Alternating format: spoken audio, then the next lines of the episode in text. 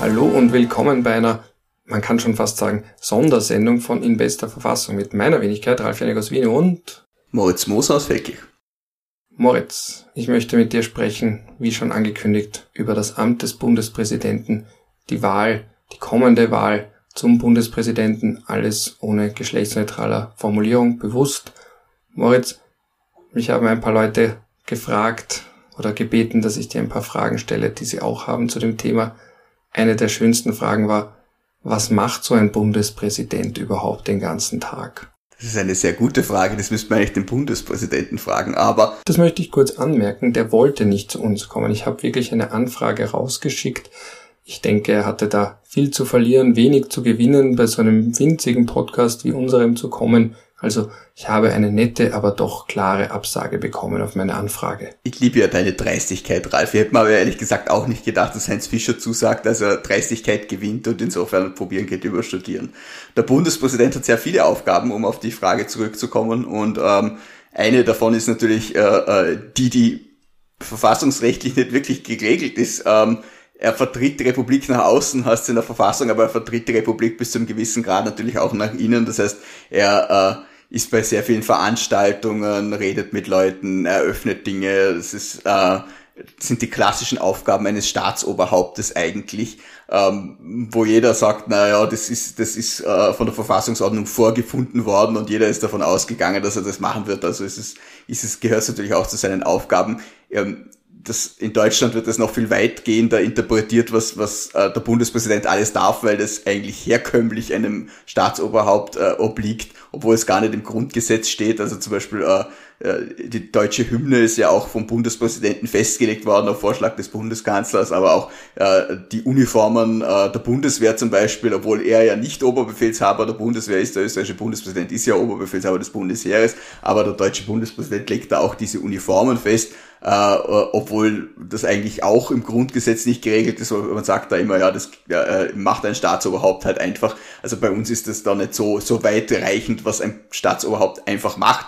Äh, aber das Besuchen und Eröffnen, das gehört da schon irgendwo dazu. Und ansonsten hat er natürlich auch ihm durch die Bundesverfassung und einfache Gesetze übertragene Aufgaben, äh, die er wahrnimmt. Zum Beispiel die, die, äh, er empfängt die Botschafter, da gibt's dann immer wieder so Tage, wo er dann gleich mehrere Botschafter auf einmal akkreditiert, damit das Bundesheer nicht ständig auf und ab fahren muss. Also steht dann die Garde, dann kommt der Botschafter, dann wird die Hymne gespielt, dann wird er empfangen, dann übergibt er sein Akkreditierungsschreiben, das Akkreditiv.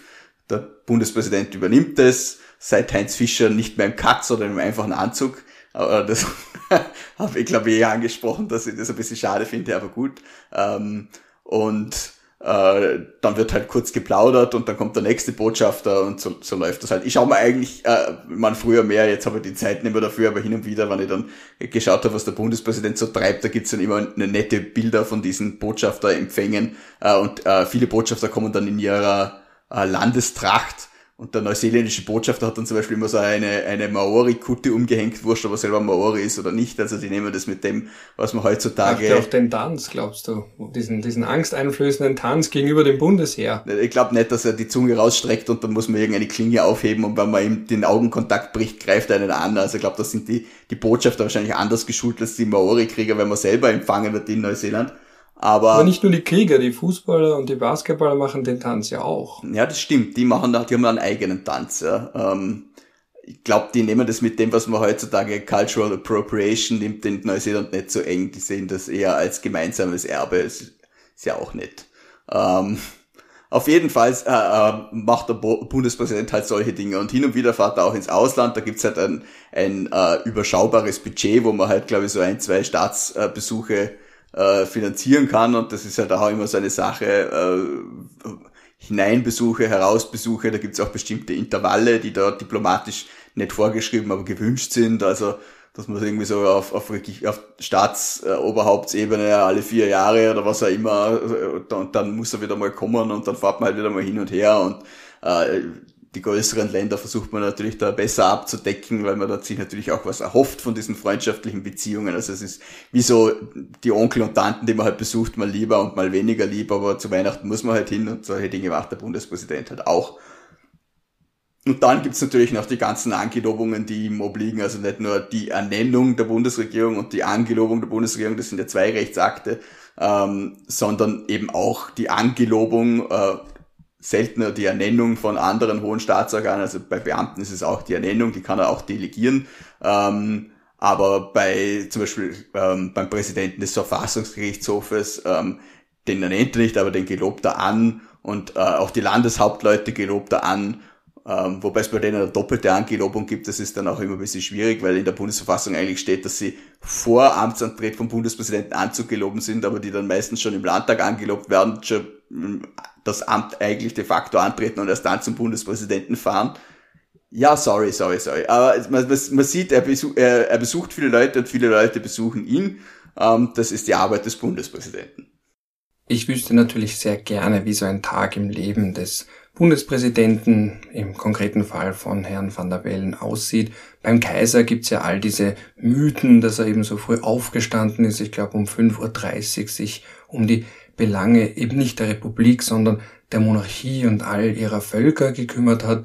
Also der oberste Beamte, der vorgelebt hat, wie all seine Beamten zu handeln haben, also der mit gutem Beispiel vorangeht. Und ich habe ein bisschen das Gefühl, dass bei den Kandidaten, also bei den Herausforderern von Alexander van der Bellen so eine Sehnsucht nicht nach einem Monarchen besteht, aber eben nach dem starken Mann, der die ach so böse und manche würden ja vielleicht sogar sagen diktatorisch, also das sind ja wirklich Worte zirkuliert, die man eigentlich nicht mit unserer Republik in Verbindung bringt. Also wenn wir wirklich eine Diktatur waren in der Corona-Zeit oder jetzt wieder werden, dann ist es die lächerlichste Diktatur ever und die angenehmste Diktatur aller Zeiten. Also man hat eben das Gefühl, dass einige dieser Herren, also ich will jetzt keine Namen nennen, so wichtig sind sie ja nicht, aber so eine Sehnsucht haben, da viele Kompetenzen zu haben, die eigentlich nicht so vorgesehen sind. Also wenn man so in ein klassisches Verfassungsrechtslehrbuch schaut, und ich habe da jetzt bei mir liegen Verfassungsrecht von Walter Berger, das meiner Meinung nach, äh, beste will ich jetzt nicht sagen, aber das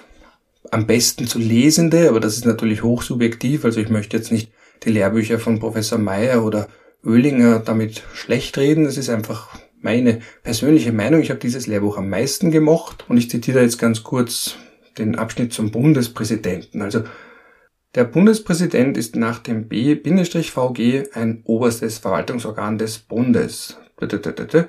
Durch die Verfassungsnovelle von 1929 wurde die Position des Bundespräsidenten gestärkt, vor allem durch die Einführung der Volkswahl, welche die Legitimation des Amtes erhöht und durch einen Ausbau seiner Kompetenzen. Weiterreichende Pläne zur Verwirklichung einer Anführungsstriche unten Präsidentschaftsrepublik Anführungsstriche oben konnten dagegen nicht umgesetzt werden, so dass der Bundespräsident auch nach der Novelle von 1929 nur über wenige politisch maßgebliche Kompetenzen verfügt. Zugleich sind seine Handlungsmöglichkeiten durch das fast ausnahmslos gegebene Vorschlagsrecht der Bundesregierung weiter eingeschränkt in der Staatspraxis haben die meisten Bundespräsidenten die ihnen zustehenden Kompetenzen nur zurückhaltend ausgeübt. Politischen Einfluss kann der Bundespräsident vor allem bei der Regierungsbildung ausüben, wenngleich auch hier seine Spielräume in der Regel praktisch eng begrenzt sind. Davon und von den Fällen eines Staatsnotstands abgesehen hängt es vom Selbstverständnis des jeweiligen Amtsinhabers und seinem öffentlichen Ansehen ab, wie weit er die dem Präsidentenamt zugeschriebene Autorität öffentlich nutzen kann. In erster Linie kann sich dabei der Bundespräsident als eine über den Parteien stehende politisch neutrale Instanz profilieren, die sich in wichtigen Fragen des politischen Gemeinwesens mit Appellen, Erinnerungen oder Mahnungen zu Wort meldet. Soweit das Lehrbuch, soweit die graue Theorie, aber auch im Idealfall zumindest die Praxis, soweit Walter Berger dazu. Und daran merkt man, man, der Bundespräsident ist schon anders angelegt, als einige der Herausforderer es gerne hätten. Also er ist eben keine Gegenregierung im Extremfall. Er ist nicht vorgesehen, um da jetzt in irgendeiner Form da alles aufzuhalten, obwohl er manche Kompetenzen hat, die natürlich schon weitreichend sind. Und vor allem, was ja immer wieder genannt wird, ist diese Möglichkeit, den Nationalrat aufzulösen, die Bundesregierung zu entlassen, eine neue einzuberufen und faktisch eben Neuwahlen herbeizuführen. Das ist ja etwas, wo die Herren, wenn sie sich so Luft machen, gewissermaßen sagen, so, wir sprechen jetzt als Stimme des Volkes und wenn die Regierung nicht mehr so beliebt ist, dann können wir sie wo auch immer hinschicken und eben das Volk neu entscheiden lassen, wenn man es so ausdrücken möchte. Das heißt, er hat damit schon faktisch eine beträchtliche Machtfülle, wenn er damit verantwortungslos umgeht und der Bundespräsident kann schon sehr destruktiv sein. Ja, das kann er schon. Die Frage ist, ob es wirklich so angelegt war, dass es so sein sollte. Weil wenn es jetzt eben da heißt, ne, die weitere Pläne für eine Präsidialrepublik wurden nicht verwirklicht, ja, hat es diese Pläne wirklich gegeben. Also das Amt des Bundespräsidenten, wie, wir es jetzt haben und das ja maßgeblich durch diese äh, genannte Novelle zum Bundesverfassungsgesetz von 1929 äh, geprägt wurde, das ist ja eigentlich äh, dem Ignaz Seipel auf den Leib geschneidert worden. Man wollte ja, dass er Bundespräsident wird. Ähm, das ist sich dann äh, durch Ablauf seiner Lebenszeit nicht mehr ausgegangen und man hat dann wen anderen finden müssen.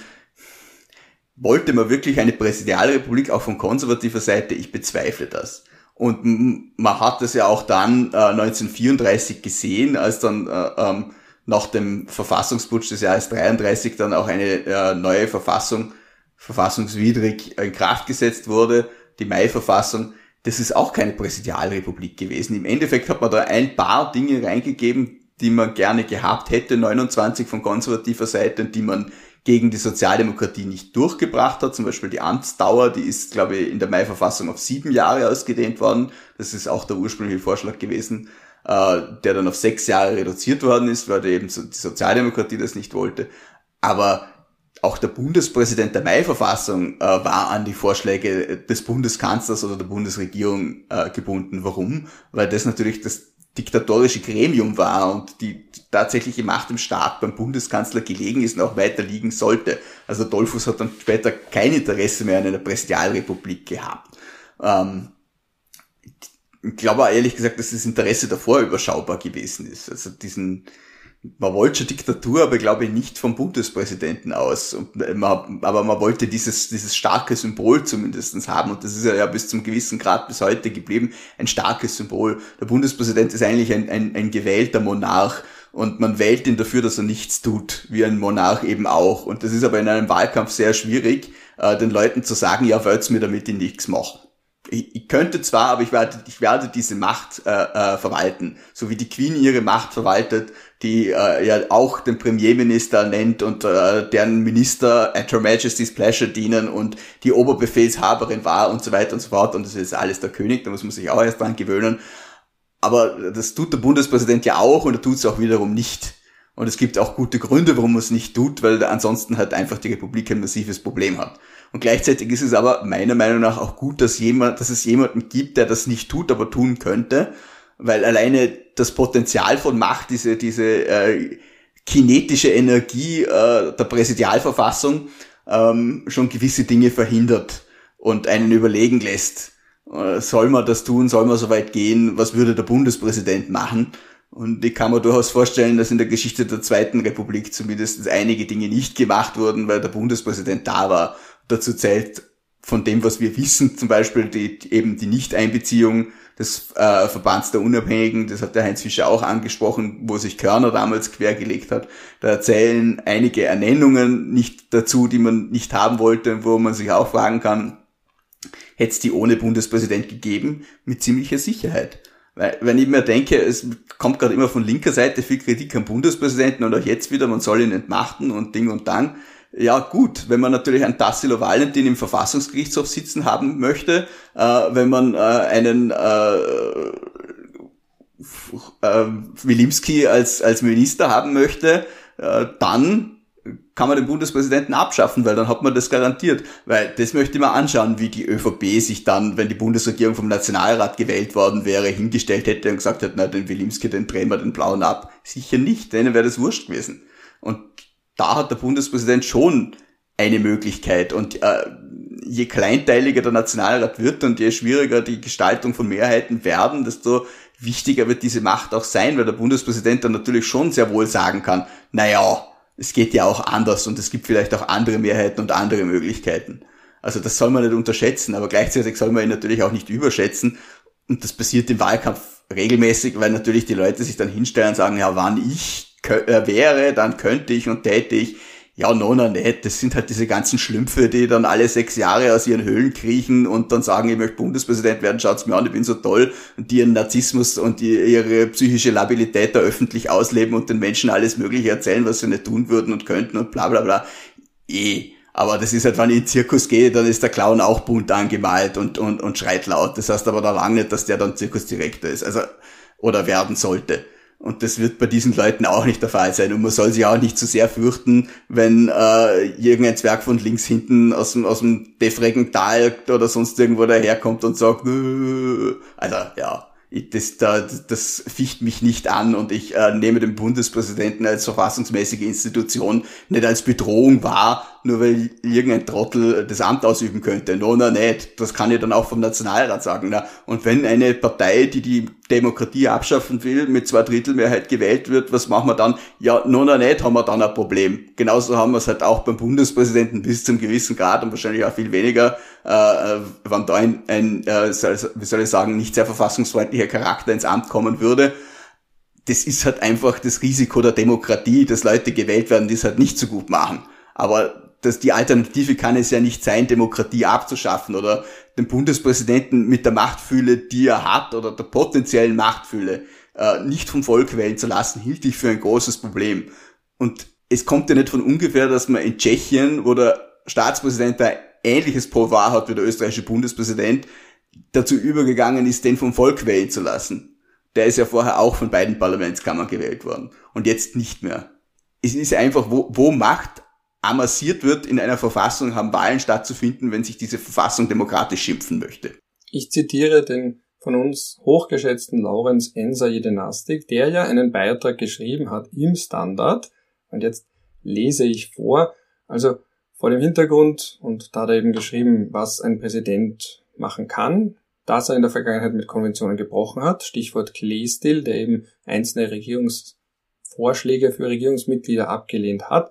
Jedenfalls vor diesem Hintergrund ist es ratsam, sich zu überlegen, ob ein Staat überhaupt, äh, tatsächlich das Recht haben sollte, ohne große formale Hürden den Nationalrat aufzulösen.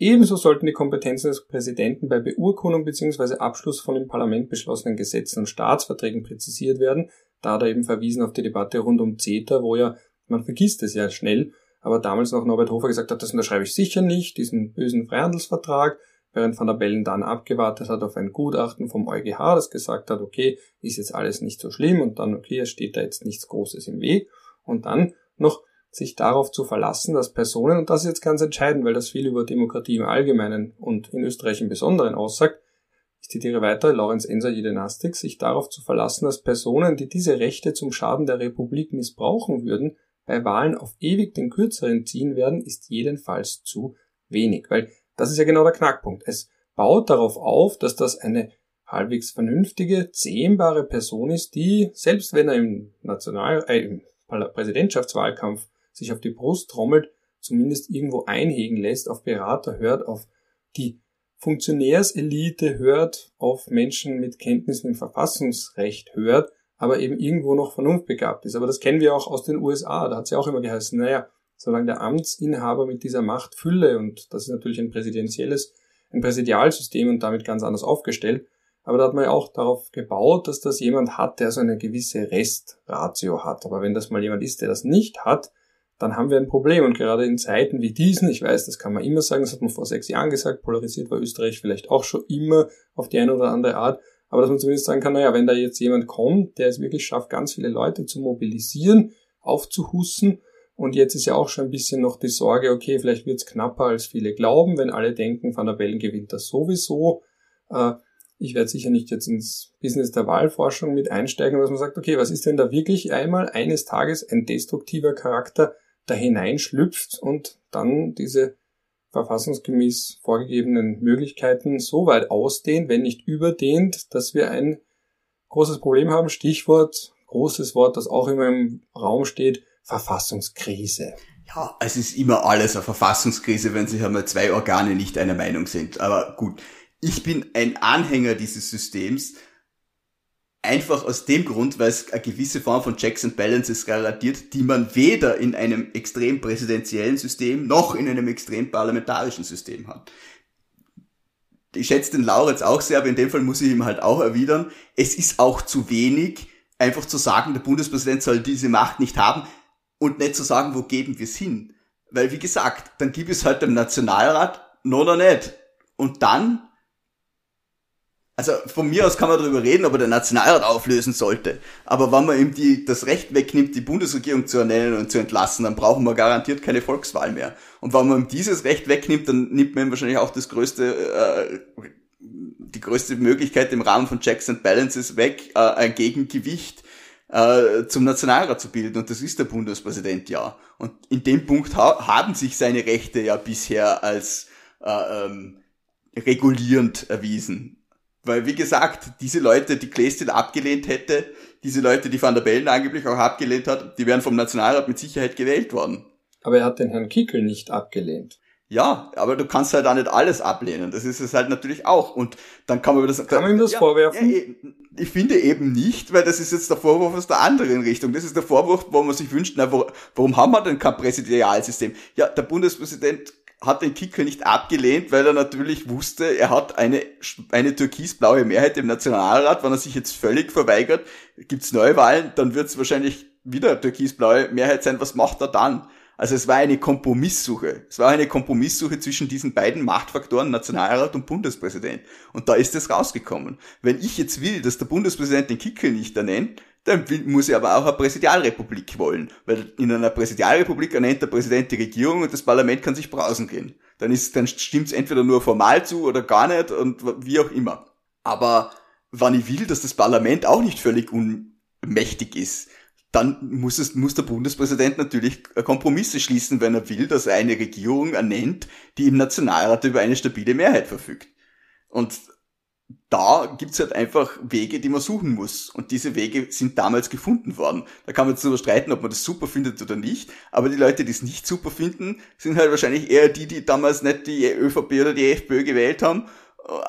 Die wurden, das sind aber wahrscheinlich auch die, die eher keine Präsidialrepublik wollen. Und beides geht halt nicht, oder? Der, der warme Eislutscher ist noch nicht erfunden worden. Und ein, sich einen Bundespräsidenten wünschen, der den Kicker nicht ernennt, und einen Bundespräsidenten wünschen, der keine Macht hat, oder ist halt einfach ein bisschen eine schwierige Kombination. Ne? Naja, man will immer einen Bundespräsidenten, der so handelt, wie man selbst das möchte. Und wenn er einer ist, den man toll findet, dann darf er ruhig viel Macht haben. Wenn es einer ist, den man nicht toll findet, soll er so wenig Macht haben wie möglich. ist ja auch bei der Demokratie ganz allgemein so. Man findet sie so lange toll, wie die gewählt werden, die man toll findet. Aber das ist eine andere Frage. Aber Moit, da muss ich jetzt trotzdem beim Thema bleiben, weil für Angelobungen gibt's ja in der Verfassung wenig. Und ganz allgemein, auch der Herr Fischer hat ja recht wenig dazu erzählt.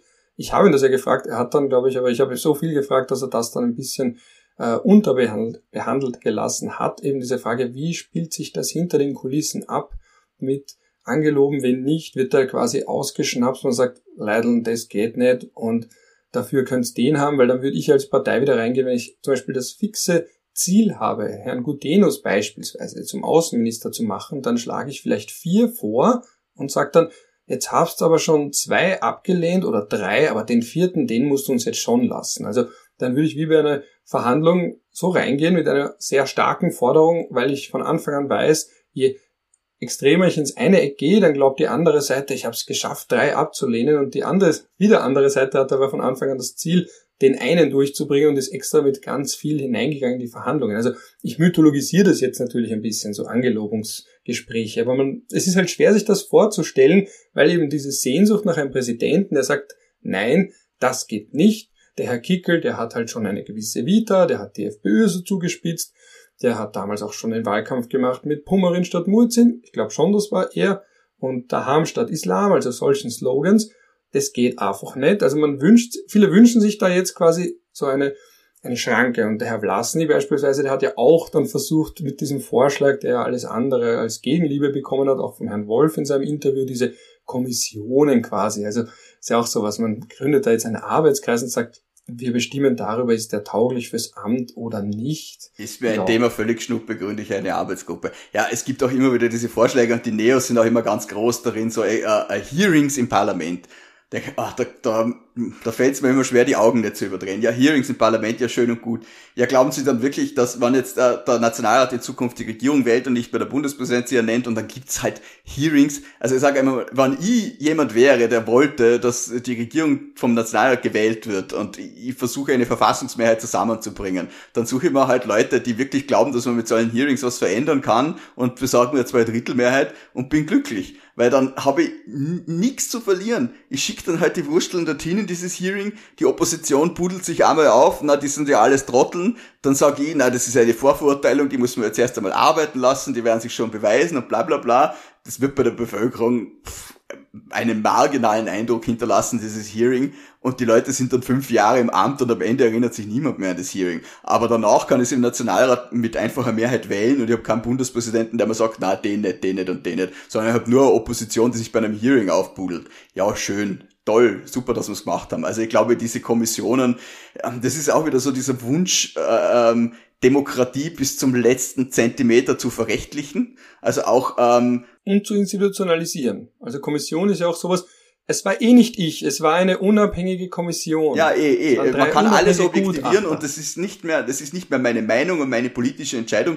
Man sieht's ja auch bei diesen ganzen Jobs, die da im öffentlichen Bereich vergeben werden. Wir haben ja bis heute keine klare Regelung gefunden, äh, äh, was ist jetzt, äh, was wird objektiviert und was nicht, sondern formal ist das ja alles objektiviert. Das sind ja alle, werden da, werden da äh, eingeladen und da gibt's Kommissionen und bla bla. In Wirklichkeit stellt sich der Minister hin und sagt, den will ich und der wird's dann auch. Und es traut sich aber auch keiner mehr, das zum sagen. Es ist ja, das ist ja völlig verböhnt, zum sagen, das ist eine politische Entscheidung, wer das wird. Der Minister entscheidet es, der Minister ist ernannt, der Minister hat den, den Rückhalt des Nationalrates und ist legitimiert, diese Entscheidung zu treffen. Nein! Das darf er nicht mehr, weil es muss ja alles objektiviert sein. Und da eine Grenze zu ziehen, das hat man in Österreich nie geschafft und das schafft man auch in diesem Punkt nicht. Und da spielt natürlich auch diese, diese eher krankhafte Sehnsucht nach einer permanenten Expertenregierung hinein, wo man dann sagt, na dann haben wir Experten, dann, dann brauchen wir eigentlich gar keinen Nationalrat mehr. Das ist ja eigentlich Diktatur, eine Expertenregierung. Es ist ja nichts anderes. Aber eine gute Diktatur. Ja, natürlich, ist ja super. Das, sind, das ist der, der, der Elfenbeinturm. Ne? Der,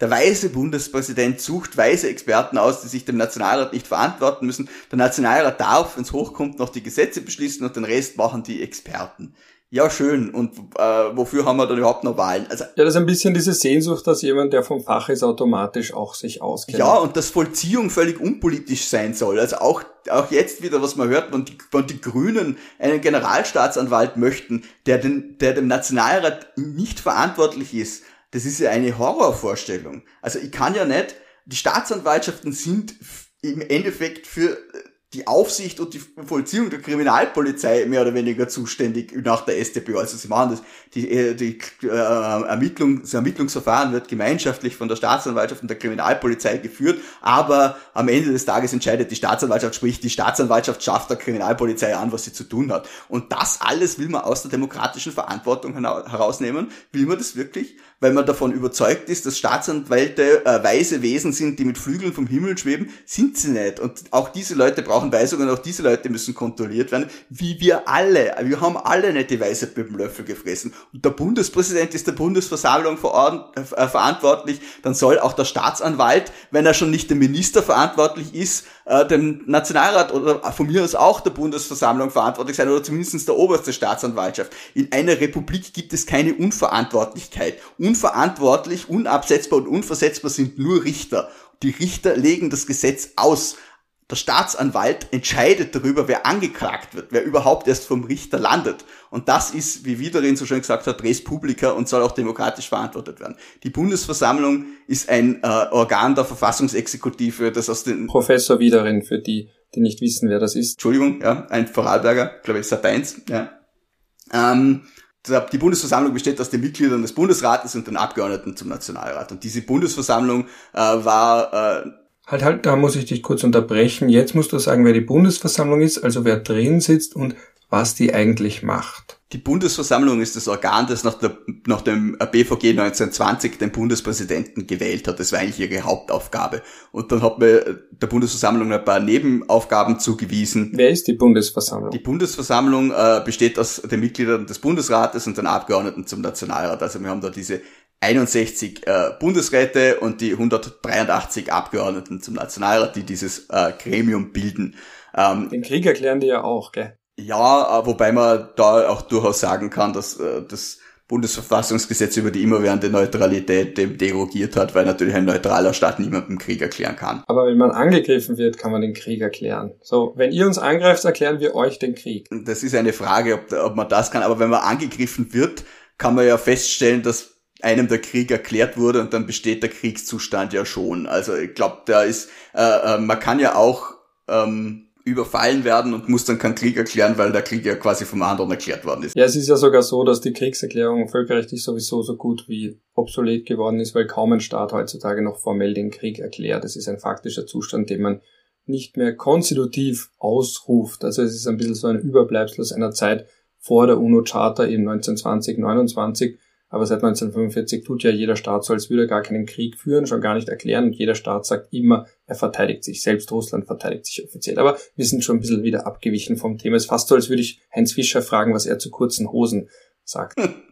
Zurück zur Bundesversammlung. Ja, auf jeden Fall, nachdem die Bundesversammlung äh, den Bundespräsidenten seit der Wahl von Theodor Körner 1951 nicht mehr wählt, ein General war das, gell? Ja, Theodor Körner, äh, überhaupt eine interessante Person. Also wenn man, ich finde ja einer der Bundespräsidenten mit der, mit der spannendsten Vita. Äh, Theodor Körner aus einer Offiziersfamilie, ähm, war selber im, im, ähm, im Ersten Weltkrieg auch Offizier an der äh, Isonzo-Front. Äh, es gibt auch ein Bild, wo, wo Theodor Körner vor Kaiser Karl salutiert. Wenn, wenn man es googeln will, man findet es. Äh, ich glaube, das ist eine der wenigen Bilder, wo man einen späteren Bundespräsidenten vor einem Monarchen salutieren sieht. Ähm, und hat sich dann später inhaltlich der Sozialdemokratie angenähert, äh, ist übrigens, war ursprünglich auch adlig bis zur Aufhebung des Adels, also Theodor Körner, Edler von Siegeringen, äh, ein äh, Neffe, glaube ich, des gleichnamigen Dichters Theodor Körner, ähm, ist sein Leben lang ähm, kinderlos geblieben, was dann auch immer wieder zu Spekulationen geführt hat, er wäre schwul gewesen, was aber in der neueren Forschung als unwahrscheinlich angesehen wird, weil er, eher, weil er mehrere Affären mit Frauen gehabt hat und diese. Wir sind auch kinderlos. Diese, ja, diese Homosexualität ist immer äh, auf, auf äh, ein Schreiben zurückgeführt worden, glaube ich, dass er hat er das an den Oberst Redl geschickt, ein Foto von sich mit mit mit sehr innigen Grüßen oder was, aber das war damals nicht unüblich, äh, auch äh, außerhalb von homosexuellen Kreisen, aber es wäre ja auch äh, wurscht gewesen. Innige Grüße klingt schön. Ich werde dir auch mal in einer Postkarte innige Grüße schicken. Jedenfalls ist Theodor Körner dann äh, Bürgermeister von Wien geworden, auch weil er Russisch gesprochen hat. Das hat er sich, glaube ich, auch mehr oder weniger selber angeeignet und dann haben die, dann haben die Russen ihn dann halt zum Bürgermeister gemacht und äh, war für die Sozialdemokratie sowieso ein Glücksfall, weil er halt auch... Äh, die Sowjets bitte. Ja, das stimmt natürlich, die Sowjets, ähm, weil er äh, bisher auch ein Verbindungsglied zu der konservativen Seite hinüber war. Als ehemaliger Generalstabsoffizier hat er natürlich da äh, schon äh, auch Leute angesprochen, die jetzt nicht unmittelbar dem, dem sozialdemokratischen Lager zuzurechnen waren. Das war vermutlich auch der Grund, wo man dann zum Bundespräsidenten gewählt wurde. Äh, Im zweiten Wahlgang ist ja, ich glaube, es hat dann FPÖ-Kandidaten und VDU-Kandidaten gegeben. Und also meine, meine stille Vermutung ist, dass dann halt die Stimmen der ehemaligen Nazis auch zum Körner hinübergegangen sind, weil die natürlich eher einen ehemaligen Militär bevorzugt haben als, als ein ÖVPler. Aber Körner selber war natürlich weit davon, weit davon entfernt, ein Nazi zu sein und hat natürlich auch dann äh, ähm, verhindert, dass der VDU in die Regierung kommt und war eigentlich immer ein, ein äh, äh, sehr ähm, anständiger Mensch in meiner Sichtweise. Jetzt müssen wir nur ganz kurz auch erläutern, dass der VDU die Vorgängerorganisation oder eine Vorgängerorganisation der FPÖ ist. Und eine Nachgängerorganisation der NSDAP. Genau, weil wir versuchen ja ein breites Publikum anzusprechen und da darf man ruhig mal ein bisschen erläutern. Also der Verband der Unabhängigen, da haben sich die ehemaligen Nazis als erstes organisiert. Uh, und da ist dann als Wahlpartei der Unabhängigen, als WDU dann auch angetreten und ist dann uh, später implodiert und uh, Teile der Reste sind dann zur, zur FPÖ geworden. Ja. Das bringt mich zum nächsten großen Punkt, zur Wahl selbst. Ich war heute nämlich in Burgenland, da gibt's nämlich jetzt schon Wahlen. In Joyce war ich und da wurde gewählt der neue Bürgermeister und da musste ich kurz aufs Gemeindeamt, nicht weil ich irgendwas Formelles erledigt hätte, sondern weil ich zum Bankomat musste, weil man bei der Unterkunft nicht mit Bankomat zahlen konnte. Und da habe ich dann ganz viele Menschen gesehen, die, ich habe dann auch mit wem geplaudert, äh, die direkt von der Kirche zur Wahl gegangen sind, äh, im schönen Sonntagsquandel Und da habe ich dann auch jemanden gesehen, der da Bürgermeister war, direkt im Gemeindeamt. Und da habe ich mich kurz gefragt, muss jetzt die Wahl in Joyce wiederholt werden? Äh, und was ich noch viel spannender finde, was ist, wenn der Herr van der Bellen irgendwo in einem Wahllokal ist, also nicht um selbst zu wählen, sondern um Leute zu begrüßen oder ihnen noch auf den letzten Metern zu sagen, bitte wählt's mich, damit ich ja nicht in die Stichwahl komme, dann haben wir es hinter uns und ich bin ein Anker der Stabilität. Ja. Das darf er nicht. Also, der, der, dass der Bürgermeister im, im Wahllokal oder im Rathaus ist, ist eher nicht ungewöhnlich weil der Bürgermeister in den meisten Bundesländern, auch im Burgenland, ich habe es extra nachgeschaut, ist ein Mitglied der Gemeindewahlbehörde, vermutlich sogar Vorsitzender und hat natürlich dort auch am Wahltag was zu schaffen. Ähm, der Bundespräsident wiederum ist äh, nicht Mitglied einer Wahlbehörde im Allgemeinen, äh, bei seinen, äh, bei, auch nicht bei der Bundespräsidentenwahl und hat sich daher nach dem Wahlvorgang aus dem Wahllokal auch wieder zu entfernen und nicht weiter dort aufzuhalten. Und äh, es gibt auch eine Bannmeile, eine sogenannte um die Wahllokale, also der Dorf, und das ist wieder je nach Wahl unterschiedlich ähm, in einem gewissen Umkreis um das Wahllokal keine Wahlwerbung stattfinden und dazu gehören halt nicht nur Plakate, sondern auch das Ansprechen von Personen. Das ist dort untersagt. Also auch der Herr Groß, der Herr Valentin, der Herr Staudinger und der Herr Vlasny äh, dürften genauso wenig. Habe ich ihn vergessen? Äh, sie sind alle, ah ja, und der Herr Brunner, die dürften jetzt auch nicht unmittelbar bei dem Wahllokal rumstehen und sagen, bitte wählt mich, ich schaffe das Bargeld ab. Ah, das wird keiner sagen. Umgekehrt, ich werde dafür sorgen, dass das Bargeld für immer in der Verfassung stehen bleibt. War ja auch ein, übrigens nur am Rande, es war ja auch so ein sehr relativ erfolgreiches Volksbegehren, das Bargeld in die Verfassung zu schreiben. Also das ist eine reale Angst, die anscheinend auch von Herrn Valentin mitgeschürt wurde. Er hat ja auch in seiner Krone-Kolumne das immer wieder aufgegriffen und dann hat der Herr Wolf in dem ZIP-2-Interview mehrmals gesagt, Moment, äh, worauf gründen Sie diese Furcht? Also auf irgendwelche Papers, Working Papers von irgendwelchen Ökonomen beim IWF, die nur beschreiben, wie ein Ende vom Bargeld finanziell, wirtschaftlich ausschauen würde und daraus hat er abgeleitet, der internationale Währungsfonds will das Bargeld abschaffen. Aber das ist, ich verfange mich da jetzt in Details. Interessanter Punkt aber auch, äh, so eine Wahl soll ja nicht wiederholt werden, ja, und du hast da ja auch so ein bisschen eine, ein, ein, na, Trauma hast du nicht, das ist ja nicht schlimm. Es ist schon fast ein Trauma, also ein, ein Mini-Trauma, aber ja. Ja, ich habe die erste kaputte Wahlkarte gehabt, aber ich glaube, die Geschichte habe ich schon tausendmal erzählt, aber ich kann sie gerne noch einmal wiederholen. Wenn Leute wie du und ich eine Geschichte schon tausendmal erzählt haben, dann haben sie die meisten Menschen erst null oder höchstens einmal gehört. Also erzähl sie jetzt. Das, da hast du recht. Also gut, ich war damals äh, bei der bei dieser Bundespräsidentenwahl ähm, Journalist bei NZZ.at und habe mir eine Wahlkarte bestellt. 2016. Und äh, die ist dann auch angekommen und der Kleber hat nicht funktioniert. Ähm, und die, natürlich als, als braver äh, äh, Vorarlberger habe ich meine Wahlkarte natürlich äh, an dem Tag bestellt, an dem es möglich war. Und äh, meine Gemeinde hat die Wahlkarte auch vorzeitig ausgeschickt. Ähm, und deshalb habe ich sie so früh bekommen und dann war der Kleber halt hin. Und ich hab, muss ehrlich sagen, die, die, die, die Tragweite des Ganzen nicht gleich äh, äh erfasst habe aber ein Foto von der Wahlkarte gemacht und auf Twitter gestellt. Ähm, und wusste auch nicht, dass zu dem Zeitpunkt schon äh, ähnliche Probleme bei der Bezirksvertretungswahl in, glaub, äh, äh, äh Leopoldstadt, wo das damals äh, aufgetreten sind. Wien 2.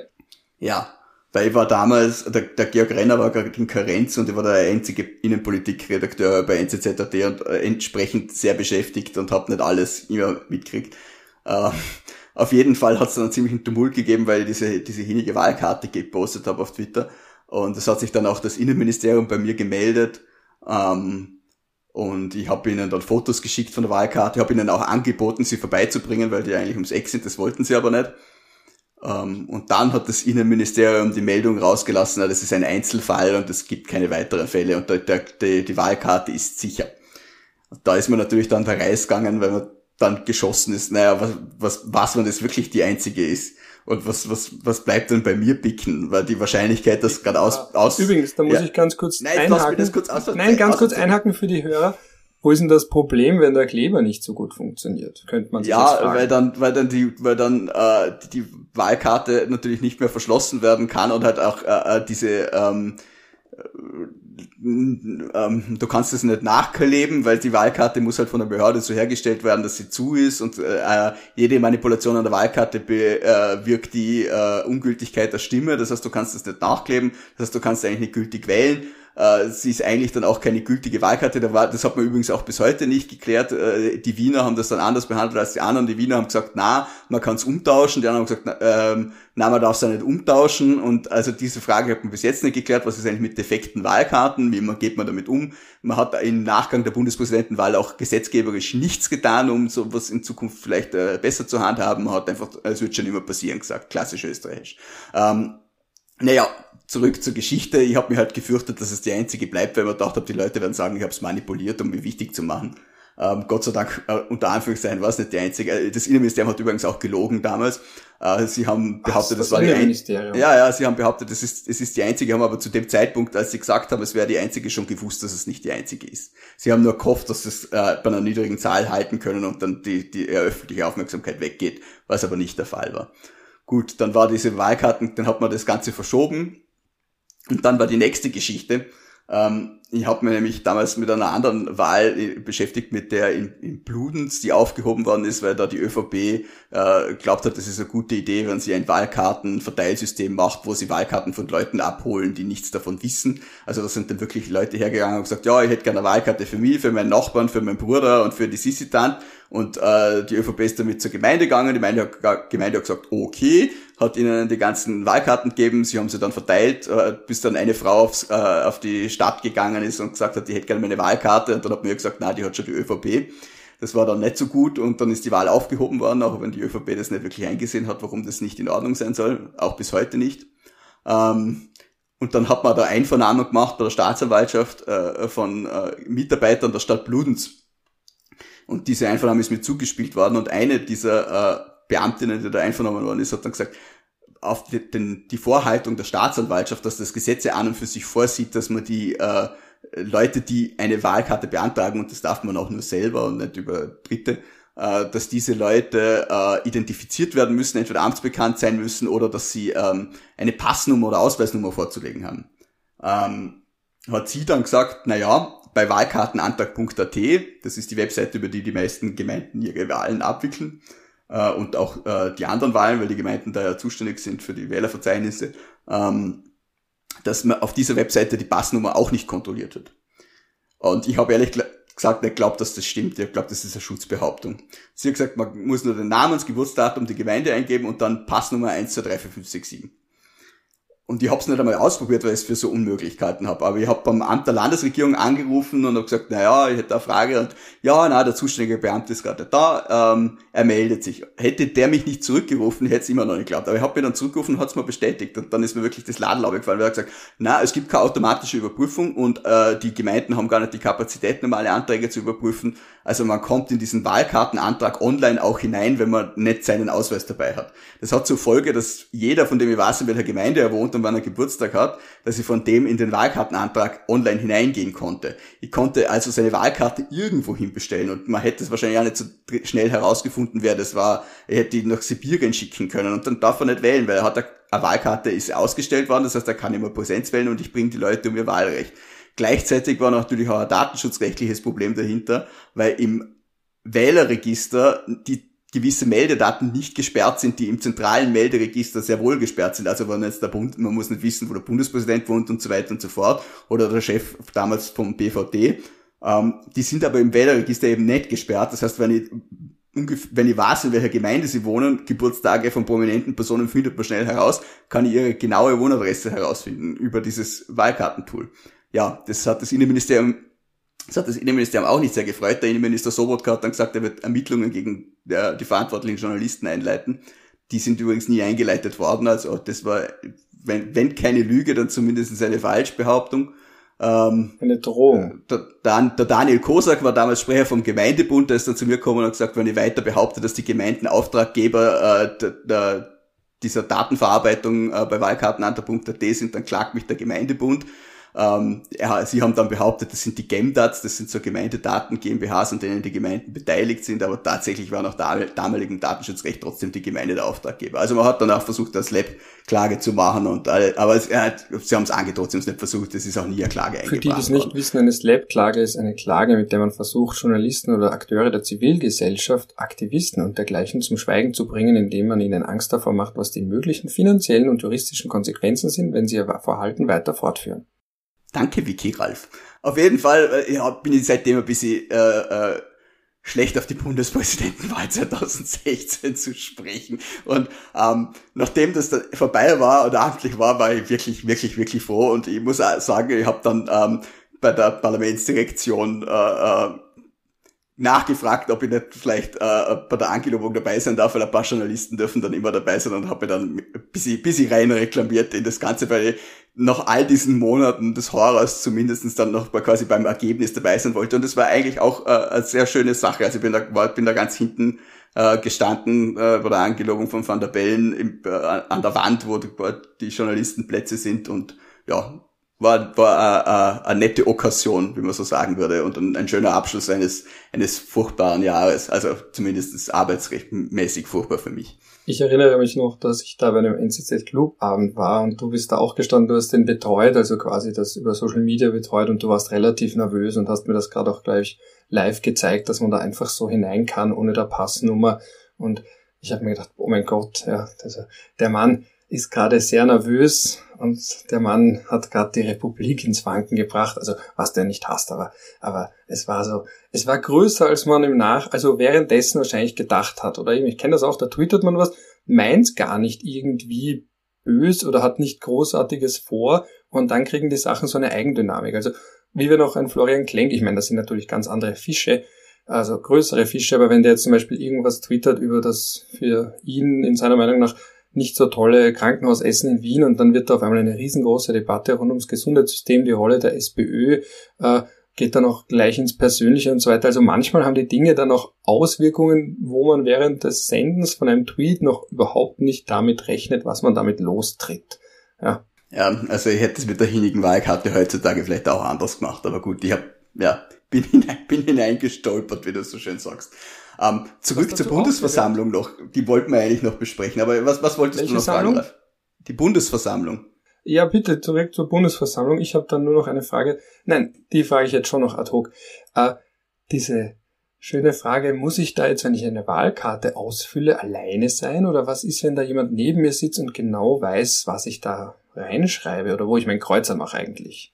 Es gibt am Kuvert auf der Lasche eine Unterschrift, mit der du bestätigst, dass du die äh, Wahlkarte unbeobachtet ausgefüllt hast. Aber wenn ich da lüge? Dann begehst du halt einen Rechtsbruch, der wahrscheinlich nicht geahndet wird, weil das niemand feststellen kann. Das ist auch das große Problem bei Wahlkarten. Es kann auch jeder für einen dementen Verwandten, wenn er einen Reisepass hat, eine Wahlkarte bestellen und für ihn wählen. Und das kommt auch ziemlich sicher vor. Das ist halt ein Risiko, das der Bundesverfassungsgesetzgeber gezielt eingegangen ist. Denn der Verfassungsgerichtshof hat das Wählen per Wahlkarte eigentlich ursprünglich für verfassungswidrig erklärt und das ist dann in Verfassungsgang gehoben worden, um es zu ermöglichen. Es gibt auch nach Rechtsprechung vom Europäischen Gerichtshof für Menschenrechte kein Recht darauf, per Wahlkarte, wenn man zum Beispiel im Ausland ist, an Wahlen teilzunehmen. Also ein Staat darf ruhig im Rahmen der EMRK eine Wahl so machen, dass man physisch in einem Wahllokal vorbeischauen muss. Da gibt es keine Verpflichtung dazu, die Wahlkarte zu ermöglichen.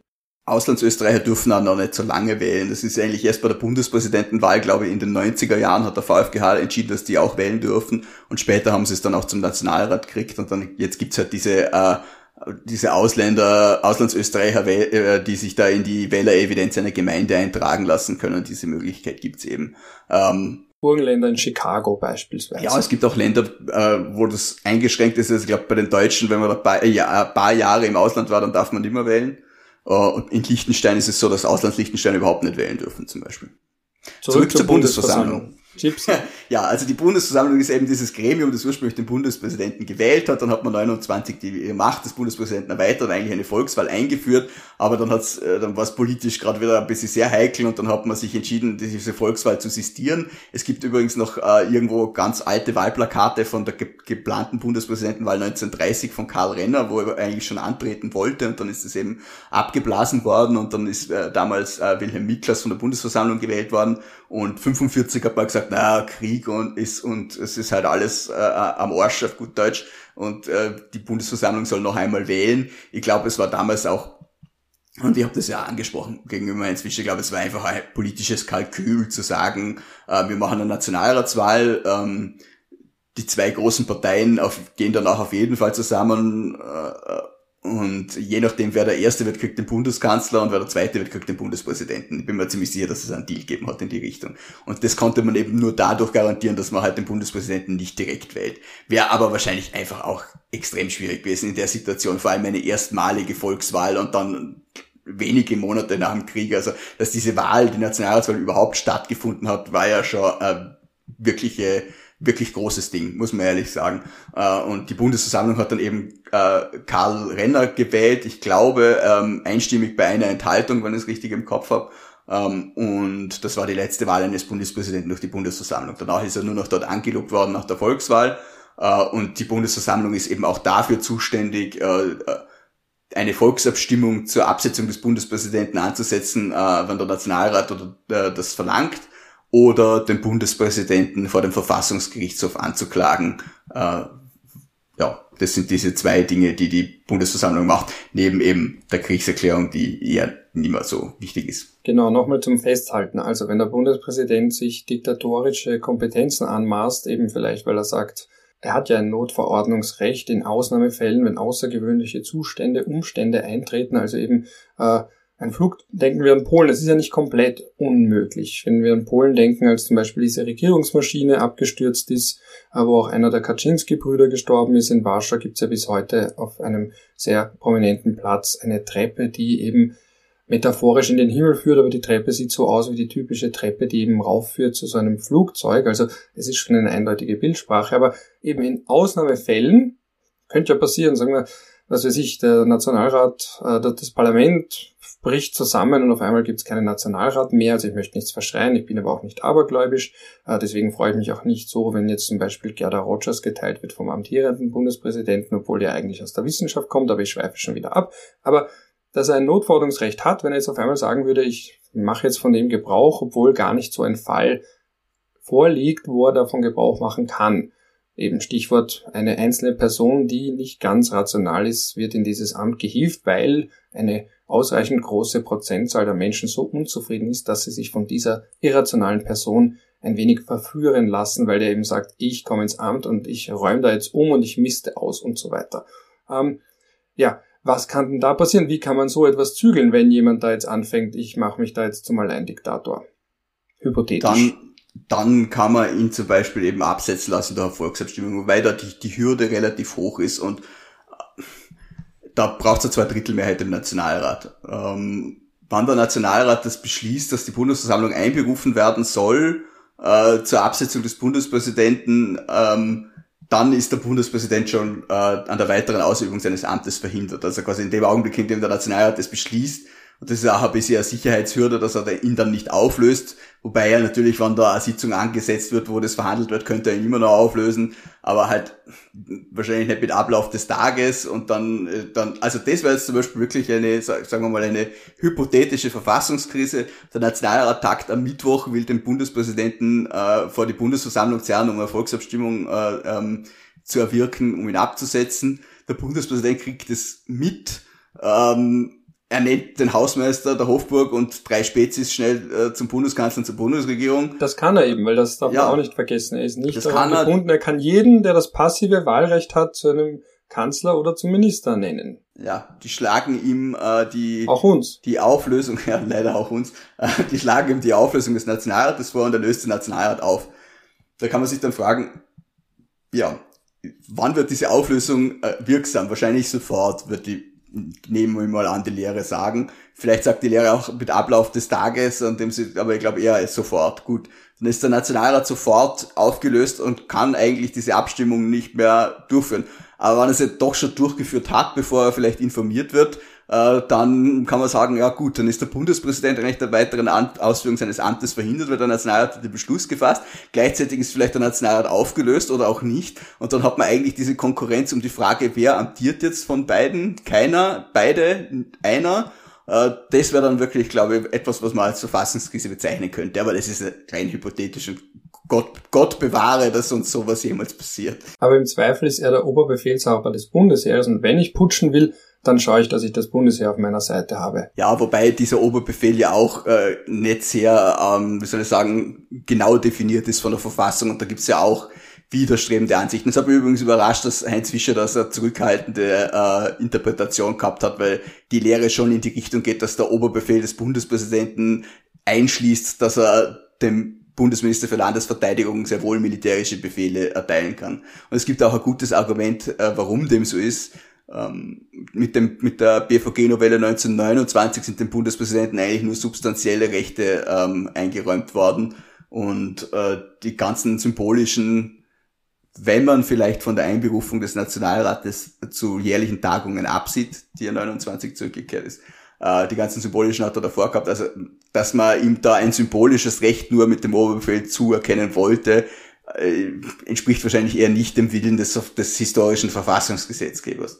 Ähm, man kann es ja. aber auch teleologisch herleiten und sagen, man möchte nicht, dass gerade in einer Republik eine einzelne Person allzu viel äh, Kompetenz hat, Verfügungsgewalt über den wichtigsten oder militärisch bedeutsamsten Akteuren. Er hat auch keine Verfügungsgewalt, das ist es ja. Der Oberbefehl ist keine Verfügungsgewalt. Also es gibt die Verfügungsbefugnis über das Bundesheer äh, und es gibt äh, die Befehlsgewalt und der Oberbefehl steht über der Befehls Befehlsgewalt. Die Verfügungsbefugnis liegt beim Bundesminister für, für Landesverteidigung soweit der Bundespass, soweit nicht einfach gesetzlich anders bestimmt ist und das einfach Gesetz, im Wehrgesetz gibt's nur diese eine Verfügung, der Bundespräsident verfügt über das Bundesheer nur in dem Sinne, dass er eine außerordentliche Mobilmachung anordnet, wenn sie über 5000 Mann betrifft. Und ansonsten, das Wehrgesetz könnte den Bundespräsidenten noch viel mächtiger machen als Oberbefehlshaber, indem es ihm die Verfügung in weiten Teilen überträgt. Das tut's aber nicht. Warum? Weil das Wehrgesetz wird natürlich von der Nationalratsmehrheit AK der Bundesregierung gemacht und die hat natürlich wenig Interesse daran, den Bundespräsidenten als Oberbefehlshaber überzubewerten. Gleichzeitig mischt sich die Bundesregierung in Bereichen, in die Verfügung über das Bundesheer ein, die ähm, Heinz Mayer nicht zu Unrecht meiner Meinung nach als verfassungswidrig ansieht. Also es gibt so gewisse Schranken, die die Bundesregierung dem äh, Bundesminister für Landesverteidigung auferlegt, wo sie ihre Zustimmung gibt. Und das ist verfassungsrechtlich ziemlich sicher nicht gedeckt. Aber ja, solange es gut geht, geht's gut. Äh, aber die, die Frage, Frage äh, Verfügung und Befehl über das Bundesheer ist, ist, ist schwierig und Gott bewahre uns auch davor, dass es da jemals äh, einen Streit um äh, konkrete Rechtsauslegung gibt. Ich sehe schon kommen, wir werden irgendwann einmal eine eigene Bundesheerfolge brauchen. Gerne. Wir sind jetzt ungefähr bei einer Stunde. Ich wollte nur noch ein paar Random Facts einsteuern, weil wir das eben auch in unserer Folge mit Heinz Fischer angesprochen haben. Äh, da war er aber nicht am Tisch, das war in unserer Nachbesprechung oder Vorbesprechung, eins von beiden, egal. Ich habe nachgesehen.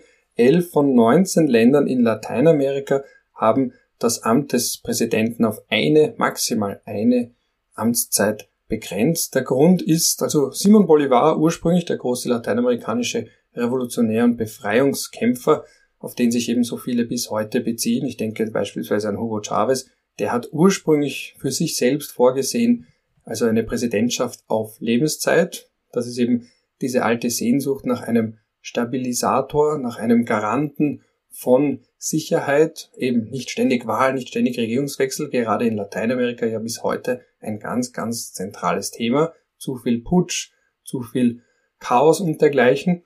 Und wenn man da eine Person auf Lebenszeit ernennt, dann erübrigt sich das. Er selbst hat dann aber später eine andere Meinung gefunden und hat das wiederum kritisch hinterfragt und gilt so gesehen als Vordenker von der Beschränkung von Amtszeiten in Lateinamerika. Also man sieht auch, einzelne Personen können ihre Meinung ändern, überdenken und auch anpassen im positiven Sinne.